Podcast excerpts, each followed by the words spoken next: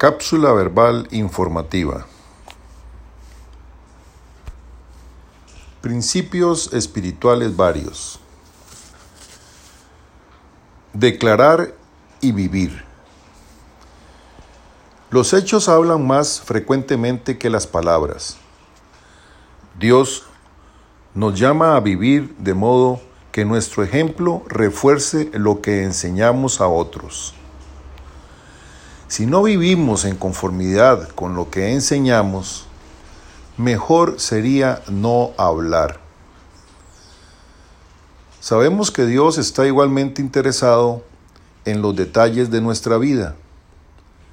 Si nuestra comida o bebida nos lleva al exceso, abuso o mala salud, a Dios le importa. También nos considera responsables de enfrentar el problema. La recuperación personal se relaciona hasta con las cuestiones ordinarias de nuestra vida. El objetivo de nuestro programa es poder alcanzar un despertar espiritual y cultivar la santidad que nuestro poder superior nos regaló al apartarnos de nuestra adicción y a la vez poder ser instrumentos en sus manos para servir a otros que aún están sufriendo los embates de la drogadicción. ¿Qué significa ser santo?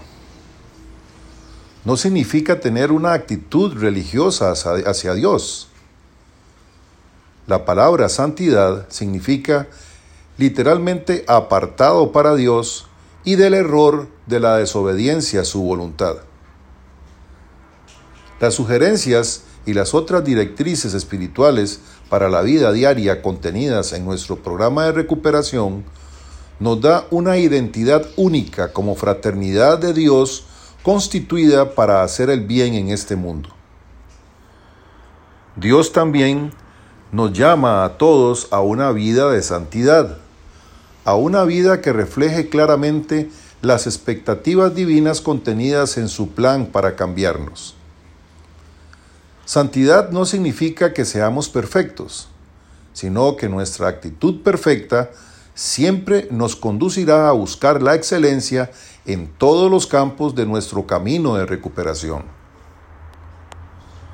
Cuando practicamos las detalladas sugerencias espirituales que nos ofrece nuestro programa, esto nos dará la posibilidad de cambiar nuestro corazón hacia el estado más alto de compasión que un ser humano pueda tener. Deberíamos de tener la capacidad de olvidarnos de nosotros mismos y ocuparnos mucho más de los necesitados y de aquellos seres humanos catalogados como inmundos y material de desecho para nuestra sociedad. Deberíamos también considerar que nuestra tarea es mostrarles a todos ellos el camino de la recuperación y del perdón.